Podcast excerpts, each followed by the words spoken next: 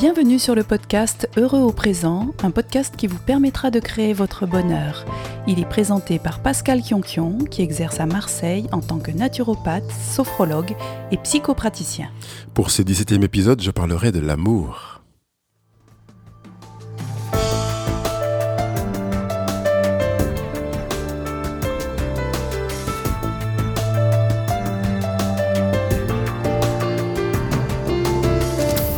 Bonjour à tous, bonjour, bonjour. Euh, j'avoue que ça fait un peu peur d'aborder un sujet aussi costaud que celui de l'amour. Mais j'ai choisi de le faire pour tenir parole, alors quand même je le fais. Non, plus sérieusement. Je le fais parce que je pense que nous parlons trop peu d'amour. Nous savons trop peu de choses sur l'amour. C'est dingue de voir que quand on interroge quelqu'un sur le sexe, il peut vous donner son avis avec des détails qui lui sont propres, alors que quand vous demandez aux gens ce qu'est l'amour pour eux, ils cherchent leurs mots. Reconnaissez que vous en parlez peu vous-même. Et c'est sans doute bien dommage parce que euh, si vous avez des enfants, c'est un manque qui peut être euh, présent dans cette relation éducative. Moi-même, je me remets en question sur ma capacité à parler d'amour avec mes enfants.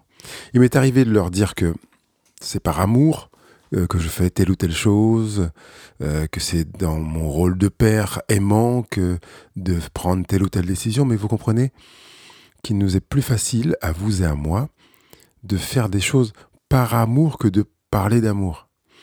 Or, l'amour reste une image entre net et flou. Nous savons ce que c'est, mais en même temps, nous ignorons beaucoup sur l'amour.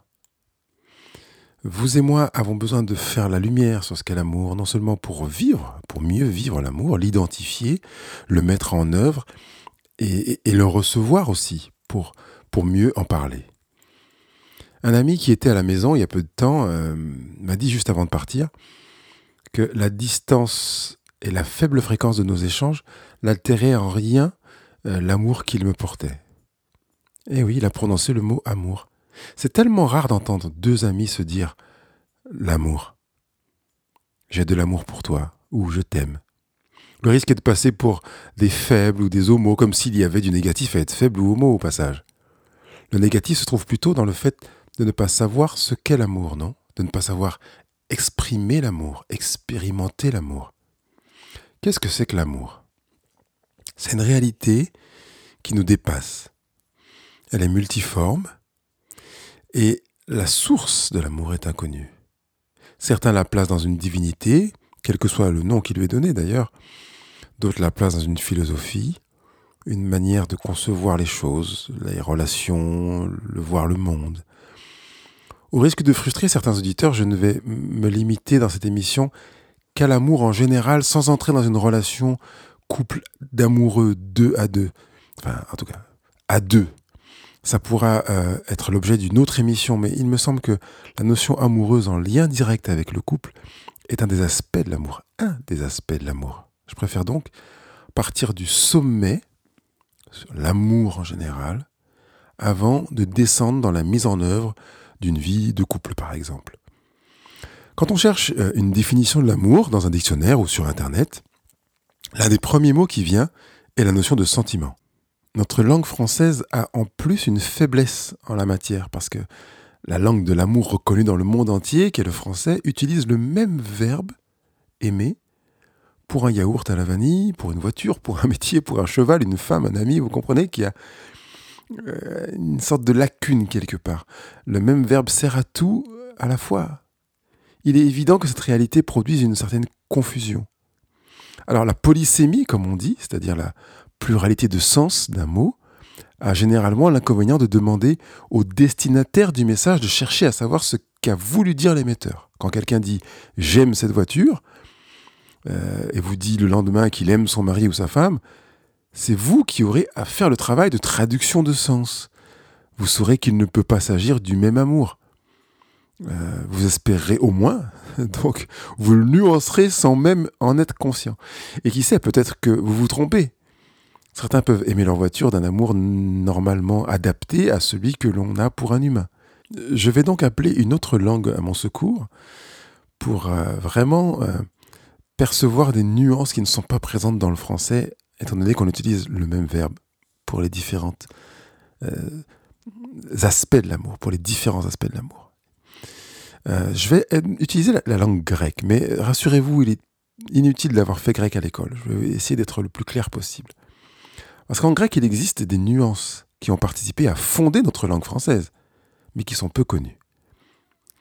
Je commencerai par le mot Eros. C'est l'amour dans le sens du désir amoureux.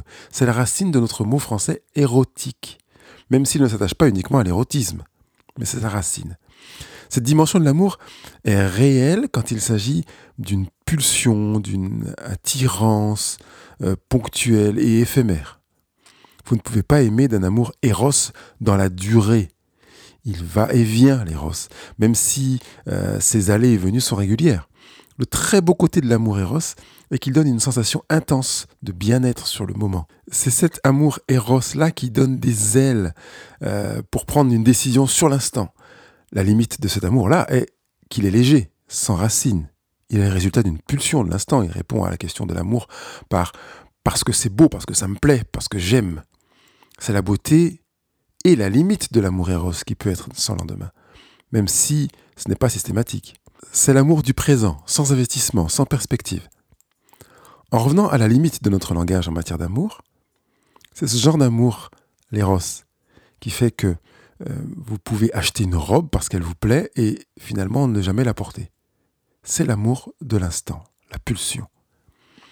J'ai entendu des débats sur le coup de foudre qui, comme il est basé sur Eros, ne peut pas s'installer dans le temps, alors que la réalité montre bien le contraire. Je ne suis pas un défenseur du coup de foudre, mais je regarde les choses sur le plan cartésien. Et dans ce cas-là, d'un coup de foudre peut naître une vraie amitié, un véritable amour, une camaraderie durable.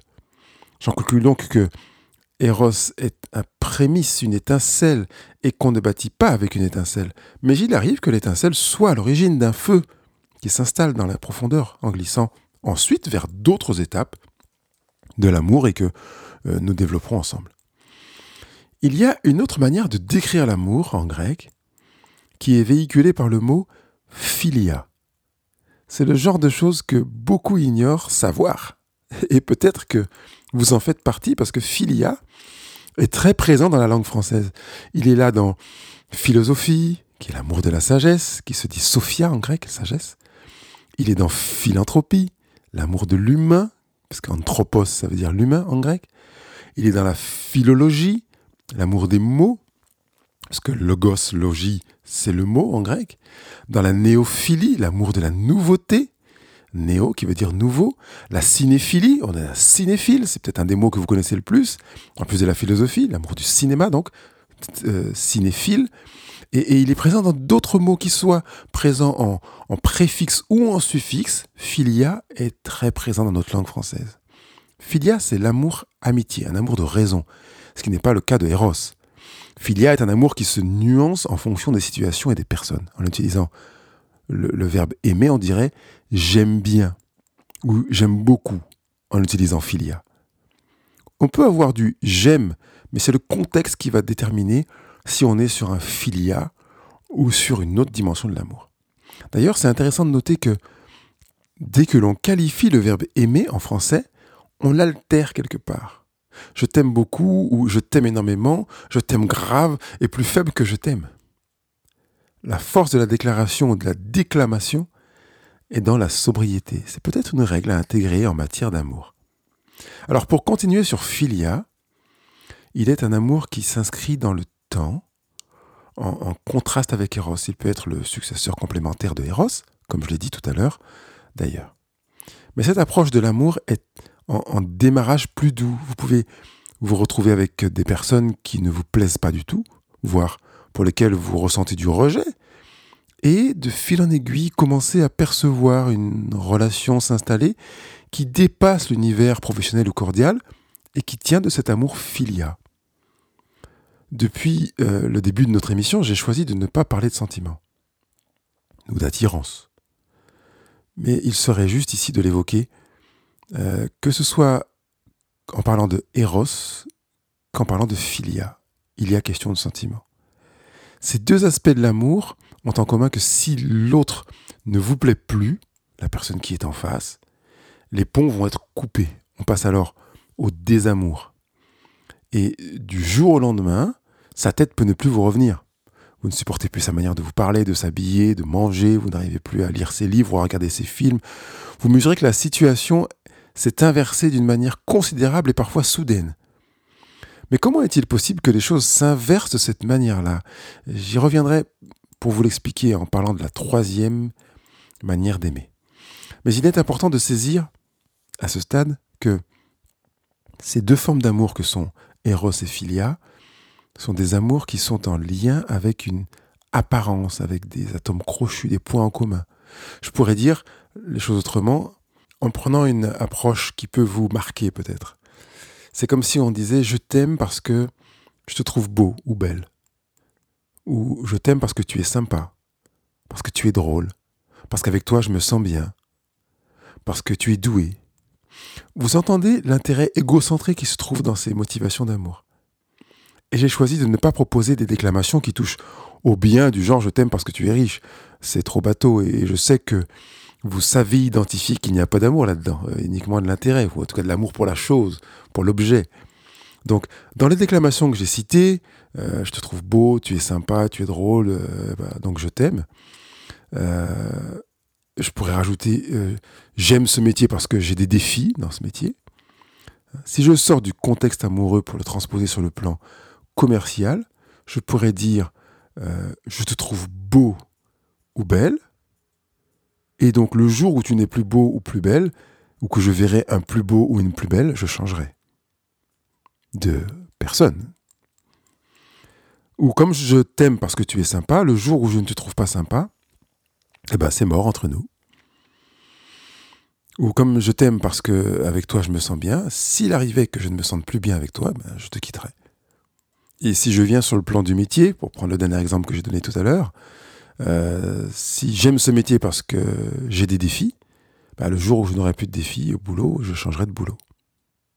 Vous percevez que ces deux manières d'entrevoir l'amour ont en commun la fragilité liée au fait que vous et moi avons la tendance à projeter nos désirs et nos aspirations en cherchant quelqu'un pour y répondre et pour les combler.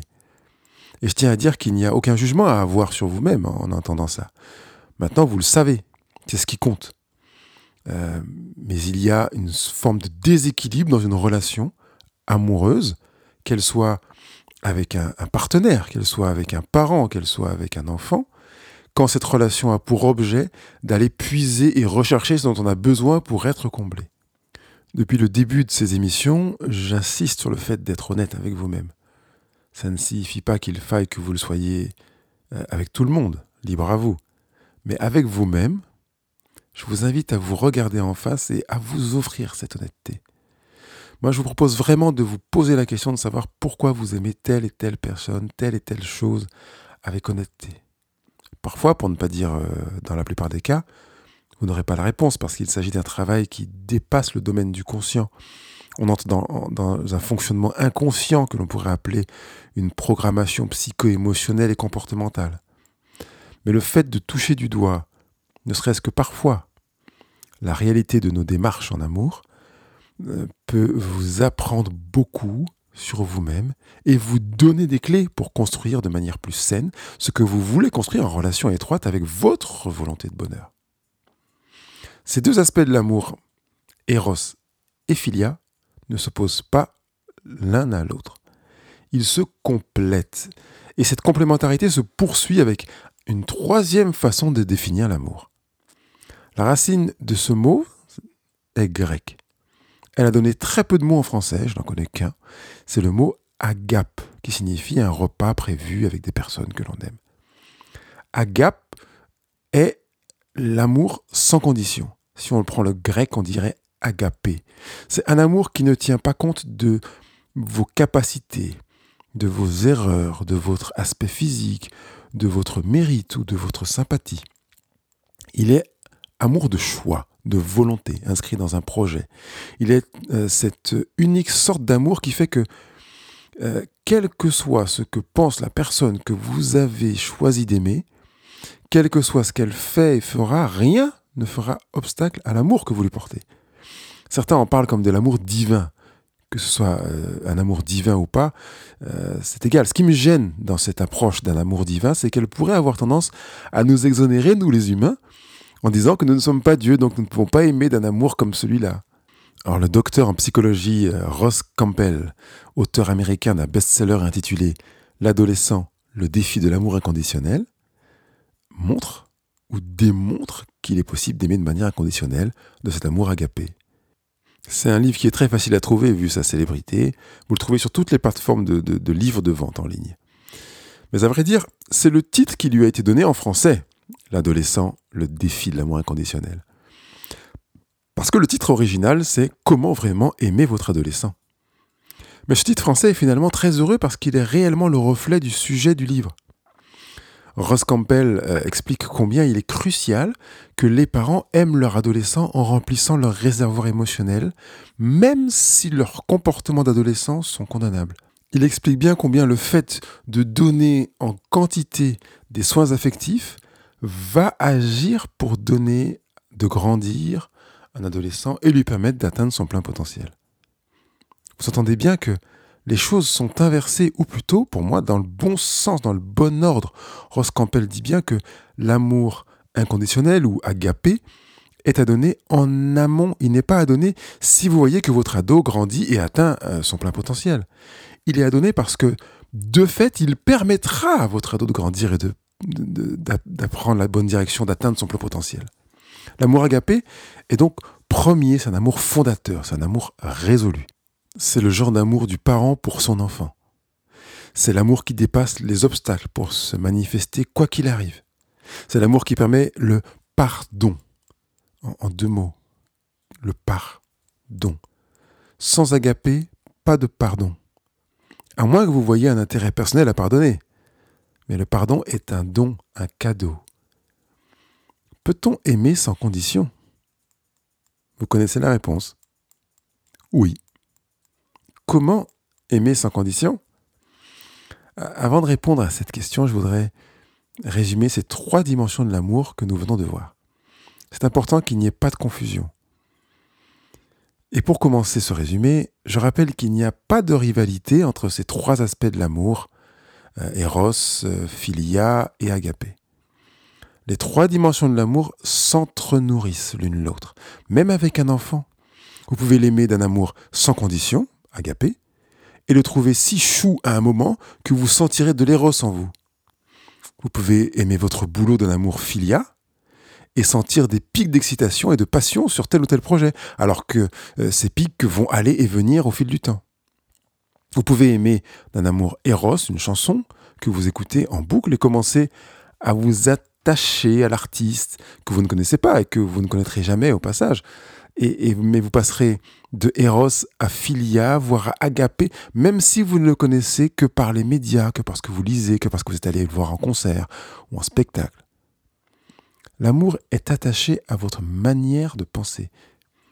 C'est vous qui construisez en vous votre capacité d'aimer comme votre intensité d'aimer. Tout prend racine en vous.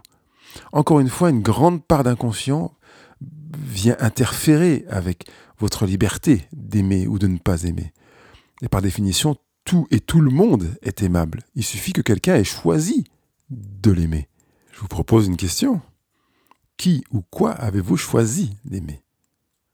Votre réponse vous désignera les personnes et les choses qui sont censées être dans un amour agapé avec vous. Pas forcément, mais pour certaines. Une autre question pourrait être qui ou qu'est-ce que vous aimez comme ça, sans avoir vraiment décidé un jour de l'aimer? Pourquoi aimez-vous telle personne ou telle chose? De quel amour aimez-vous telle personne ou telle chose? Eros, Philia, Agapé? Et si il ou elle faisait quelque chose d'inacceptable à vos yeux, l'aimeriez-vous encore? Si il ou elle était défiguré, devenait obèse ou pauvre, l'aimeriez-vous encore? Et pourquoi? Et pourquoi pas? Vous voyez, quand vous posez certaines de ces questions, vous pouvez vous euh, orienter vers un des aspects de l'amour, que ce soit Eros, Philia ou Agapé. Je posais la question tout à l'heure, comment aimer sans condition? C'est très dur.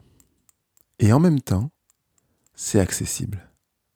Je pense que vous avez fréquenté les mêmes écoles que les miennes et que vous avez eu des parents normaux, comme la plupart d'entre nous. Et que ni vos profs, ni vos parents ne vous ont appris ce qu'est l'amour. Vous avez fonctionné par mimétisme et vous êtes bien planté. Ah, si j'ai tort, vous êtes des extraterrestres parce que je ne connais personne qui euh, ne se plante pas en amour. Et c'est un début formidable pour répondre à la question comment aimer de manière inconditionnelle La première réponse est essayer. Oui, mais si je me plante Eh bien, si vous vous plantez, vous aurez au moins eu le mérite d'essayer. Ensuite, si vous êtes planté, comme ça arrivera évidemment, quand vous euh, vous serez fait renvoyer sur les roses, voilà la solution. Essayez d'aimer encore. Si on vous renvoie, je vous propose une autre méthode. Essayez de nouveau. Je suis persuadé que vous êtes assez intelligent pour dépasser les pensées du genre je n'y arriverai jamais. D'autant qu'en amour, on n'est pas sur un résultat mesurable et quantifiable, on est focalisé sur la vie. On ne peut pas mesurer la vie, la limiter en disant ça y est, on est arrivé.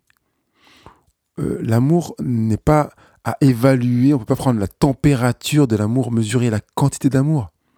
Ce n'est pas possible, on est sur du vivant. On ne peut donc pas mesurer l'amour. Personne ne peut en dessiner les contours. Vous ne pouvez qu'en percevoir quelques aspects, des effets, euh, chercher à le cultiver en vous. Vous pouvez le partager, le nourrir, l'observer le ressentir quand il devient un sentiment. Mais c'est pas parce qu'il n'y a pas sentiment qu'il n'y a pas amour d'ailleurs. Comme je le disais dans une autre émission, l'amour ne se pense pas en quantité mais en qualité, en intensité. Je vous propose de focaliser alors votre attention sur la qualité de l'amour à donner, sans rien attendre en retour. Aimer, c'est tendre la main quand elle est pleine, pas quand elle est vide. Aimer, c'est ouvrir les bras pour donner au lieu de les ouvrir pour recevoir. Le verbe aimer est le grand ami d'un autre verbe, le verbe donner. Aimer implique de donner et même de se donner. Encore une fois, je vous invite à ne pas détricoter les trois aspects de l'amour, même si en Eros on ne donne pas grand-chose. On est déjà dans l'amour. Philia a ses limites, mais c'est aussi l'amour. Agapé a de l'assise et de la profondeur, mais je n'exclus pas la présence de Eros et de Philia. C'est vraiment important d'avoir une approche inclusive, complétive et pas d'opposition. Je pourrais terminer cette émission ici, mais je ressens le besoin de vous proposer un exercice, un dernier. Parce que même si je n'ai pas prononcé ce mot-là, vous avez compris qu'il y en a déjà proposé plusieurs. Je vous propose de chercher qui autour de vous a besoin euh, d'un amour sans condition. C'est peut-être votre partenaire, votre conjoint, un ou plusieurs de vos enfants. Je vous laisse chercher. Une fois que vous aurez identifié la personne, choisissez de lui consacrer un temps d'attention dans lequel vous ne pourrez pas être interrompu, même pas par votre téléphone mobile. Je sais que c'est pas toujours évident, mais jusque-là, voilà. Et prenez le temps d'écouter euh, ce qu'il ou elle vit euh, en toute bienveillance, sans jugement. L'écouter euh, comme on écoute battre le cœur d'une personne, avec une attention concentrée. Partez du principe que vous venez les mains pleines pour vous donner à lui ou à elle et reproduisez cette expérience autant de fois qu'il sera nécessaire pour que cette personne se sache aimer. Évidemment, sachant que vous mettez le doigt dans l'agapé, l'amour sans condition, avant de vous lancer, prenez le temps de choisir d'aimer cette personne, quoi qu'elle fasse, quoi qu'elle pense, quoi qu'elle dise. Et j'ajoute même, même si elle ne vous aime pas. L'amour sans condition n'est pas forcément réciproque même s'il l'est généralement. Il ne me reste plus qu'à vous souhaiter une bonne semaine. Bye bye. Vous avez aimé ce podcast, pensez à laisser votre avis sur iTunes ou YouTube. Vous pouvez aussi laisser des commentaires, poser vos questions ou prendre rendez-vous avec Pascal pour être accompagné individuellement ou en groupe sur le site heureuxauprésent.com. Abonnez-vous sur iTunes pour ne manquer aucun épisode publié chaque vendredi et partagez ces podcasts avec vos connaissances en quelques clics.